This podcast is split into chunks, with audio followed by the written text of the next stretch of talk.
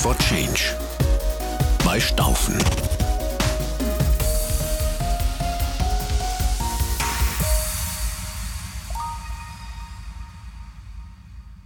Hallo und herzlich willkommen zu unserem Podcast für Unternehmen im Wandel. Mein Name ist Olaf Scholle und ich bin Partner bei der Staufen AG. Wir bei der Staufen sind davon überzeugt, dass in jedem Unternehmen ein noch besseres steckt. In unserem Podcast erörtern wir gemeinsam mit Experten und auch mit Kunden, wie der Wandel dorthin gelingen kann. Heute bei mir zu Gast ist Dr. Christian Sobau. Herzlich willkommen. Vielen Dank, hallo und herzlich willkommen auch von meiner Seite. Ich freue mich heute hier zu sein, Olaf. Dr. Sobau ist orthopädischer Chirurg für Hüfte und Knie und seit 2010 leitender Arzt der Arkus Kliniken Pforzheim. Christian, Hätten wir uns über dieses Thema, was wir heute besprechen, vor zwei Jahren unterhalten, da wäre der Clinical Pathway Manager in aller Munde gewesen.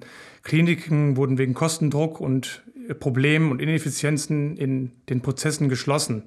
Die Pandemie hat dieses Damoklesschwert äh, Klinikschließungen aus den Medien gedrängt. Man hat sich auf andere Themen fokussieren müssen. Jetzt ist es aber so, dass die Pandemie mehr und mehr beherrschbar wird.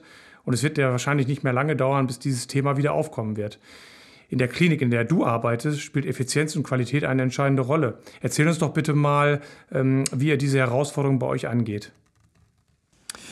Ja, oder wir sind ein ganz kleines Krankenhaus in privater Trägerschaft, sind spezialisiert auf orthopädisch, chirurgische, sporttraumatologische Operationen, haben also keinen großen Klinikverbund hinter uns und müssen eben sehr effizient wirtschaften. Und wenn man dann weiß, dass es Budgetierungen gibt, es gibt Kostendruck, wir haben Personalmangel, quasi Fachkräfte sind gefragt, gerade in den Bereichen Operationssäle oder Stationen, da muss man sich schon was einfallen lassen, um seine Abläufe besser zu strukturieren und vielleicht kleine Dinge, ich sag mal jetzt besser zu machen für den Patienten, aber natürlich auch im Konkurrenzdruck. Was wir gemacht haben, wir haben uns die Prozesse in normalen Krankenhäusern, in normalen Praxen angeschaut und haben festgestellt, wir brauchen eine übergeordnete Station, einen übergeordneten Menschen, der nicht in den normalen Klinikablauf eingebunden ist, sondern der wie aus der Vogelperspektive draufschaut. Und ein Clinical Pathway Manager sollte mittlerweile eigentlich in jedem Haus implementiert sein, aber es ist immer noch scheinbar schwierig, das aufzubrechen. Und wir haben das ganz gut gelöst. Wir haben für den ambulanten Bereich einen Praxismanager, für den stationären Bereich einen OP-Manager. Und die beiden sind nicht im Tagesgeschäft involviert, sondern gucken von außen drauf und versuchen einfach immer wieder Kritik zu üben, Abläufe zu verbessern und wenn Not am Mann ist, müssen die aber auch einspringen und, und helfen und wenn es sein muss, mal die Schraube wieder anziehen. Also das gehört mit dazu und das ist, finde ich, eine ganz wichtige Funktion, die natürlich schwierig ist einzuführen, weil das gewisse Know-how muss natürlich trotzdem da sein. Ja, das kann ich mir vorstellen, Christian, wenn man so jemanden neu implementiert, neu einführt, in eine neue Rolle mit neuen Aufgaben, äh, auch in ein System, was ja schon immanent besteht oder auch funktioniert, vermeintlich funktioniert, äh, vielleicht auch ab und zu nicht so gut funktioniert und man möchte dort verbessern, dann ist ja ist immer die Veränderung, die tut ja weh. Da gibt es ja auch Dinge, die funktionieren nicht gut. Da gibt's, da menschelt's aber ein oder andere Mal. Da ist, da ist auch mal Stress angesagt. Ähm, und diese Herausforderung, diese Stolpersteine bei der Einführung, wie ähm, seid ihr denn damit umgegangen? Was habt ihr äh, da getan und vor allen Dingen, was habt ihr daraus gelernt? Ähm, was könnt ihr unseren Zuhörern mitgeben?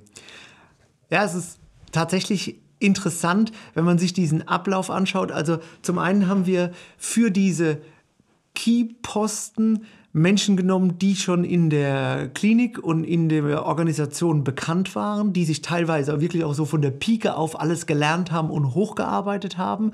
Das war das eine. Das heißt, die kannten die Abläufe im Haus, waren vielleicht am Anfang einfache Arzthelferinnen, dann wurden sie in die Rechnung mit einbezogen. Mittlerweile waren sie dann am Frontdesk und wurden dann zur Praxisleitung und dann zur übergeordneten Funktion. Viele haben dann nebenbei studiert und was das Entscheidende war, ist, wie du schon gesagt hast, dass man Kompetenzen quasi abgibt oder in Frage gestellt wird in dem, was man tut. Dass wirklich, ich mache das jetzt schon so seit zehn Jahren oder das haben wir schon immer so gemacht, und auf einmal wird genau das in Frage gestellt. Und da ist der Hauptstolperschein, dass diese neue Position, nehmen wir mal den Clinical Pathway Manager, egal in welchem operativen Geschäftszweig, jetzt bei uns in der Klinik, der musste dann hingehen und als vielleicht 30-Jähriger einem 50-jährigen Chefarzt sagen, ja, das ist schön, dass Sie das immer so gemacht haben, wir könnten es noch ein bisschen optimieren. Also es menschelt, und früher war man vielleicht der Kleine, jetzt ist er in einer leitenden Position, die auch noch optimieren soll. Und tatsächlich ist es so, dass einer der, der Grundgedanken ist, dass der Arzt Kompetenzen abgibt, ohne sein Gesicht und ohne seine Macht und ohne seine Kernkompetenz, nämlich die ärztliche Arbeit, zu verlieren. Und das jemandem beizubringen, nur weil du jetzt nicht mehr wirklich zu zehnt Visite machst auf Station, sondern nur noch mit zwei Leuten, die dir helfen. Deswegen bist du trotzdem der Chefarzt und trotzdem darfst du die Dinge so machen, wie du sie gern möchtest. Aber wir könnten dir helfen, dass es für uns alle effizienter ist. Also das ist das Schwierige in meinen Augen, diese, dieses Loslassen, Abgeben, Delegieren, wie auch immer man das ausdrückt, für die Großkopferten, nennen wir sie doch einfach mal so. Und wenn man dann aber in der Gemeinschaft agiert und sieht, hoppala, lass es uns mal ein paar Monate ausprobieren und auf einmal läuft es besser und es ist für alle angenehmer, effektiver, man hat mehr, und das ist das Besondere bei uns in der Arkus, man kann als Arzt viel mehr in seiner Kernkompetenz arbeiten. Ich kann in der Pflege mich auf meine Bereichspflege am Patienten konzentrieren, weil ich ganz viele kleine Aufgaben wieder an andere Spezialisten abgegeben habe. Und wenn ich das vermitteln kann, dass ich nicht mehr alles kontrollieren muss, sondern kleinere, nenne ich sie mal, Arbeitsgruppen geschaffen habe, die ihre Aufgaben eigenständig verwalten, dann denke ich, hat man einen Riesenschritt gemacht. Mhm. Ja, vielen Dank, Christian. Das ist äh, interessant und das, diese Ausführungen von dir, die erinnern mich sehr stark auch an meine eigene Vergangenheit und auch an die Rolle der sogenannten KVP-Manager in den Unternehmen, also KVP, kontinuierlicher Verbesserungsprozess. Da gönnen sich manche Unternehmen eigene Menschen dafür, die eben, ähm, ich sag mal, systemisch versuchen, Prozesse zu verbessern, gemeinsam mit eben den Führungskräften. Dabei gibt es immer eigentlich eine klare Rollentrennung. Die Führungskraft ist Treiber des Prozesses, Treiber der Veränderung und der KVP-Experte, das wäre in dem Fall dann eben die Rolle des Verbesserers, des, des, des Prozessanalytikers und des Prozessverbesserers, der ist ähm, dafür verantwortlich, dass eben die neuen Prozesse konzeptioniert, erprobt und dann stabilisiert werden. Und das Ganze dann auch kommunikativ, und jetzt kommt das Thema Change, was ich so bei dir rausgehört habe, äh, mit dazu, das dann zusammenzuführen und die Menschen dafür zu begeistern, das muss ich natürlich begleitend tun und da muss ich viel kommunizieren, auch in, in der Organisation. Und das ist so dieses, dieser Change-Aspekt von dem Ganzen. Also diese drei Themen, die du da gerade äh, oder die ich äh, bei dir verstanden habe, die kommen mir sehr bekannt vor. Und äh, die Industrie hat im Prinzip auch ähnliche Herausforderungen da an der Stelle, weil ich muss das Thema Mensch, Prozess und Rollen und Verantwortlichkeiten natürlich irgendwo miteinander in Einklang bringen. Mit der Zielsetzung natürlich auch dass ich am Ende effizienter werde, Geld spare und auch stabilere Prozesse bekomme. Ich möchte an einem praktischen Beispiel vielleicht für jemanden, der sich jetzt in diese Prozessgedanken, wie du sie aus Automotive kennst und ich jetzt bei uns eben auch jetzt über die letzten 20 Jahre in Reinform ähm, lernen durfte, möchte ich einfach an einem Beispiel machen. Es gab eine ähm, Wohltätigkeitsveranstaltung in Freiburg und der Dekan der Universität saß dann zusammen mit dem Ehrengast, dem ehemaligen Chef von Audi, den ich hier nicht näher nennen möchte, äh, zusammen an einem Tisch und dann hat der äh, Dekan gefragt, wie läuft es denn bei Ihnen? Sie haben jetzt hier eine tolle Spende für unser neues Krebszentrum und ist ja toll und Audi läuft. Und er, ja, Audi, super, wie läuft es denn bei Ihnen? Ja, nicht so gut. Wir sind nicht wirklich mhm. profitabel, wir sind eher defizitär. Und ja, dann können wir es doch mal so machen. Ich schicke Ihnen unser Beraterteam, das wir haben, und die gucken sich mal so ein paar Abläufe an, vielleicht können wir ja helfen.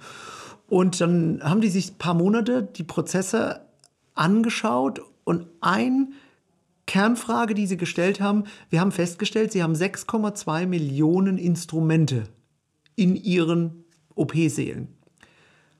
Aber nur circa 1,2 Millionen werden faktisch jetzt in dem halben Jahr, wo wir da waren, für alle Operationen eingesetzt. Aber 5 Millionen Instrumente müssen, weil die in großen Sieben in Sets, wie so in so einem riesen Baukasten einfach vorhanden waren, mit sterilisiert werden.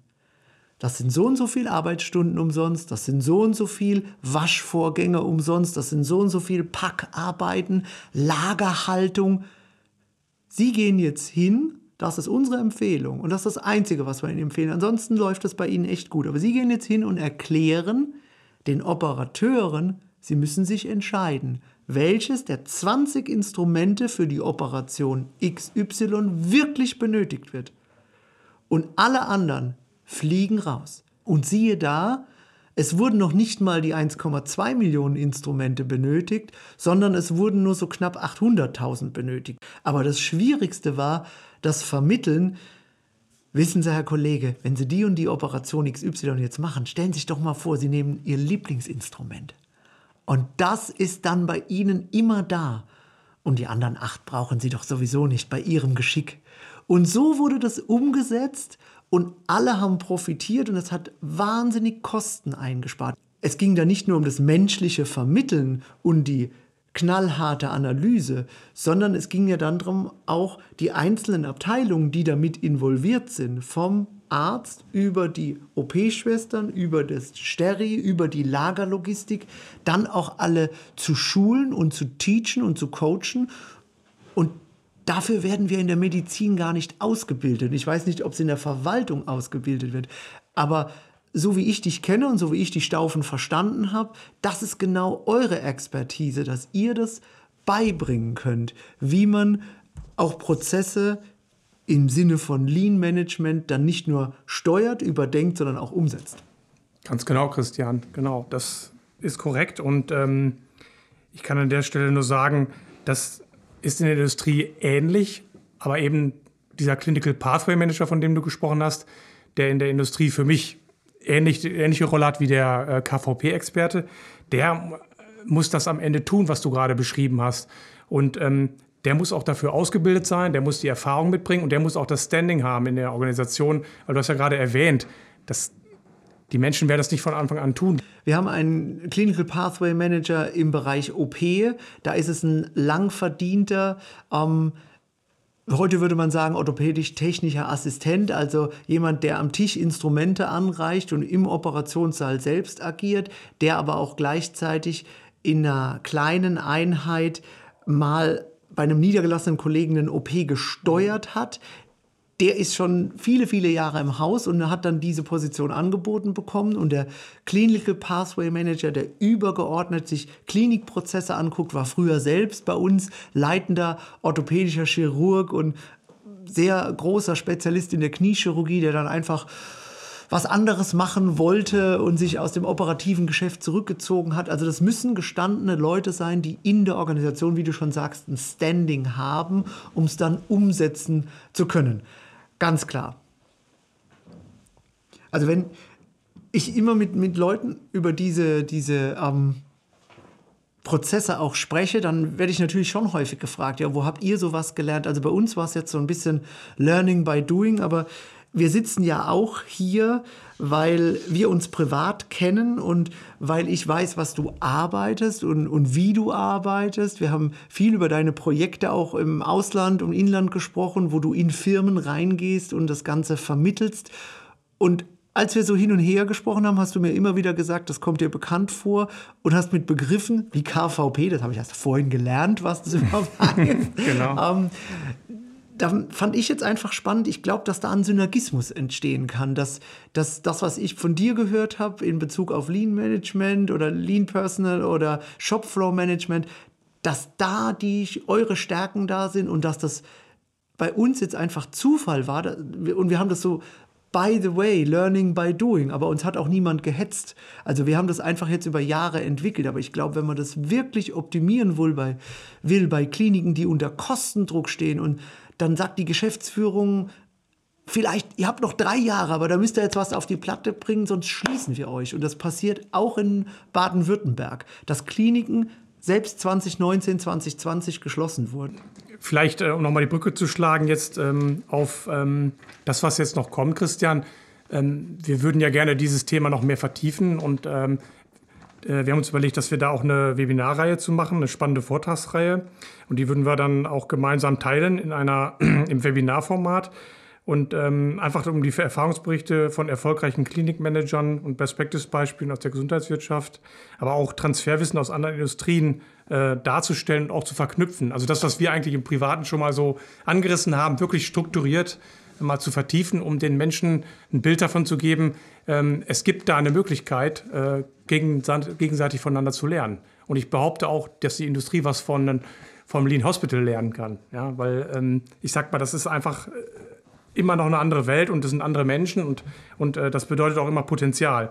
Und ähm, wichtig wäre in diesen nochmal zu sagen, dass diese, ähm, diese Rolle des Clinical Pathway Managers auch äh, aus vielen Blickpunkten zu beleuchten ist. Man, man kann sich erstmal über diese Rolle Gedanken machen und ähm, wie, wie schaffe ich es, so, einen, so jemanden zu, zu auszubilden, wie schaffe ich es, jemanden ähm, das Wissen mitzugeben, die Erfahrung äh, auch zu nutzen, die so jemand hat und auch diesen ökonomischen Nutzen und die betreffenden ähm, Herausforderungen äh, darzustellen, ins Krankenhaus zu bringen und dann ähm, auch damit erfolgreich zusammen. Das möchte ich gerne mit dir und allen interessierten Zuhörern ähm, tun und äh, lade dich auch und die anderen gerne herzlich zu diesem Webinar ein, äh, um da gemeinsam nochmal einen Schritt in Richtung Lean Hospital weiterzukommen.